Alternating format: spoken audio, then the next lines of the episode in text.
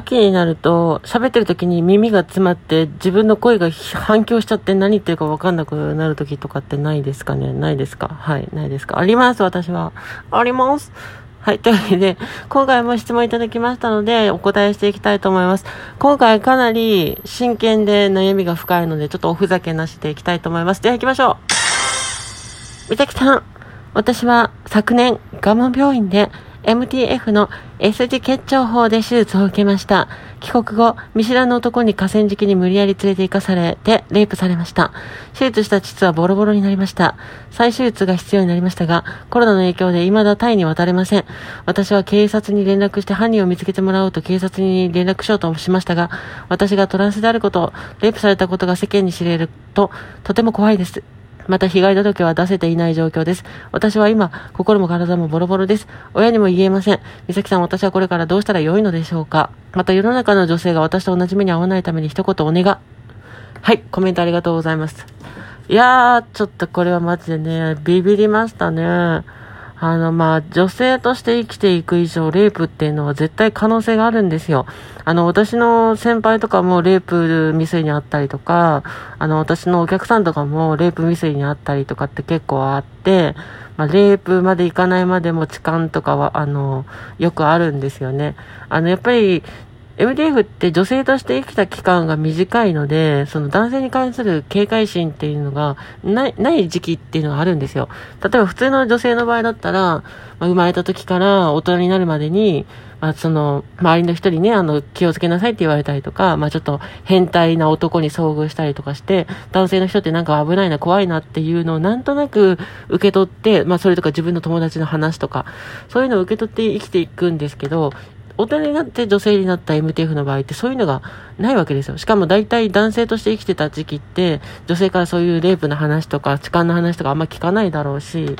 で、自分が、まあ、いざ女性になってみて、あの、男性時代と同じように男性と接してたら、向こうはそうじゃなくて、レイプとか痴漢に遭うってことは、まあある話なんですよ。で、これあんまり表には出てこないんですけど、まあある話なんですよね。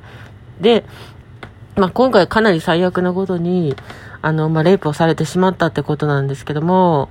いや、もうこれはね、本当に許されないですよね。まあ、幸いな、その不幸中の幸いと言っていいのかわからないんですけど、まあ、命が助かったっていうことが、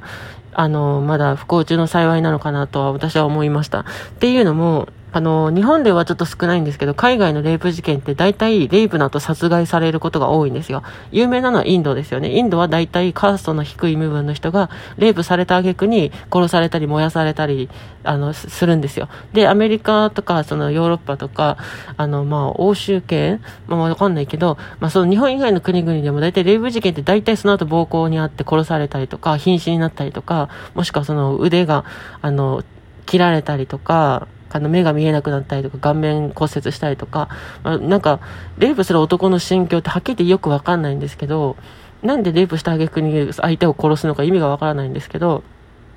日本ではそのレイプ殺害事件っていうのはあんまりないんですよ。もちろんゼロではないんですけど、あんまりないんですけどね。それは日本人の国民性とかもあるのかもしれないけど、まあそういう意味で不幸中の幸いだったのかもしれませんけれども、でもせっかく作ったその手術した地図がボロボロになって再手術になってしまったっていうことは本当にあの悲しいことだし、あの、せっかくね、お金とお金をかけて手間もかけて長年夢だった女性の体を手に入れて、で、それがまあ、その、去年手術されて、去年レイプされたのかなわかんないけど、まで、ボロボロになっちゃったってことなんで、本当にかなりショックだと思うんですよ。だから、ま、警察にその被害届を出したいし、家族に今度相談した方がいいのかなっていう心はあるんだけど、やっぱりそのショックとか怖いとか、あと理解されなかったらどうしようっていうことがあって、相談できないっていうのはすごくわかるんですよ。だからこそ同じ境遇の私にこうやって相談されたと思うんですよね。その点では本当に私というね、あの、どこの馬の骨や知らんやつにわざわざ連絡してくださって、しかもこんな深刻な悩みをね、あの、相談してくださって、多分これ書くのも辛かったと思うんですけど、相談してくださったってことは本当にありがたいことなんですよね。で、今はですね、もちろん、あの、客観的に言えば、被害届は絶対に出した方がいいですし、あの、警察官も理解がある人と理解がない人がいるので、もし被害届を出すんであれば、交番とかじゃなくて、大きい警察署に行った方がいいと思います。なぜだ、なぜなら、大きい警察署だと、その、ある程度こういった事件とかトランスジェンダーとかのじあのそういう相談を受けた経験がある人が多い。つまり経験者が多い可能性があるし、もし理解されなかったとしても、女性の警察官もいる可能性があるんですよ。その、交番に勤務している警察官って現場に出る人じゃないですか。そうじゃなくて、現場に出ない警察官も、あの、大きい警察署にはいると思うので、そういう人だったら話を聞いてくれたりするんですよ。それとか、なんかストーカー対策とかそういういろいろ部署があるんですけど、だから、もし相談するのであれば、うん、まあ、警察署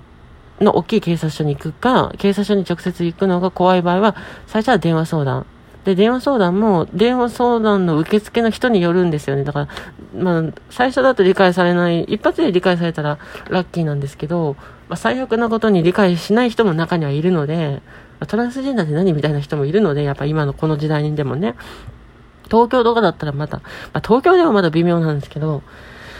だからね、あのー、今、どちらにお住まいなのかはちょっとわかんないですけど、まあ、できれば相談した方がいいんですが、ただ現状相談するっていう心理的な状況にまだなってないと思うんですよ。その、やっぱ心が落ち着いてないので、まあ、その、相談した方がいいのかな、どうしようかなっていう悩んでる状態だと思うんですね。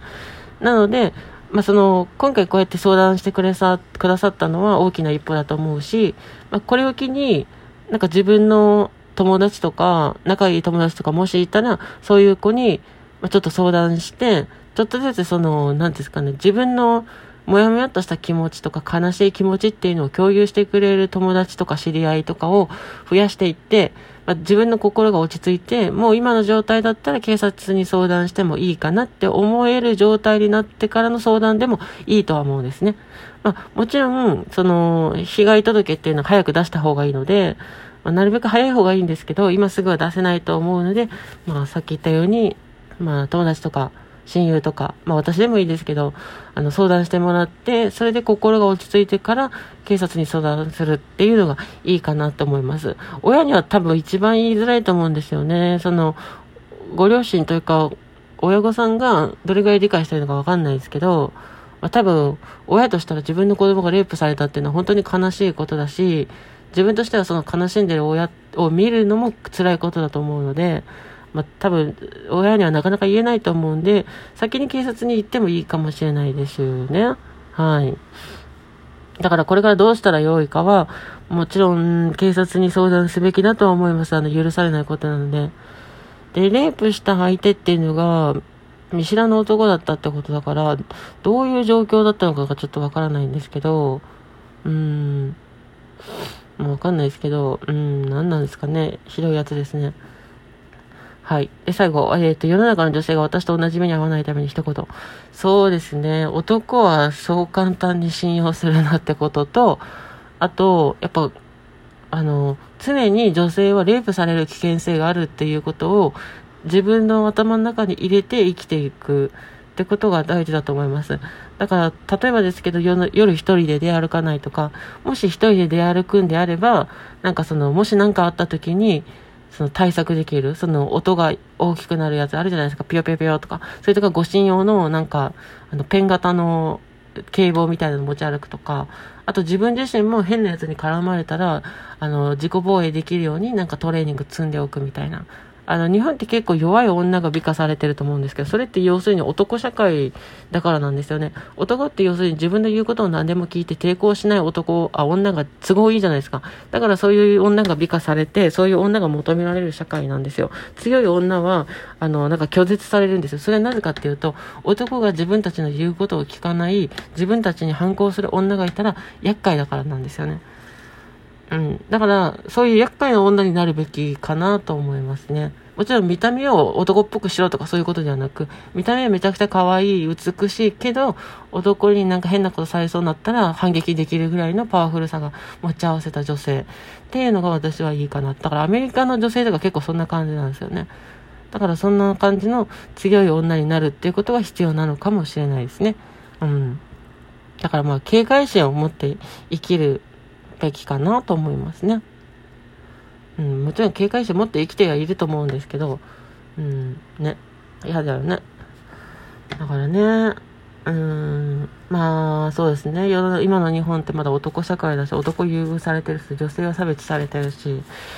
ね。だからそこら辺を女性自身、女性たちが私たちは差別されてるってことを自覚して、そして男にいいように理解、あの、利用されないようにするために何したらいいか、どうして生きていったらいいか、どうやったら抵抗できるかっていうのを日々考えて生きていくっていうのも大事なのかもしれないですね。というわけで、えっ、ー、と、まあ、こんな私の言葉が役に立つのかわからないんですけれども、まあ、本当に心が落ち着いて、体が落ち着いて、えっ、ー、と、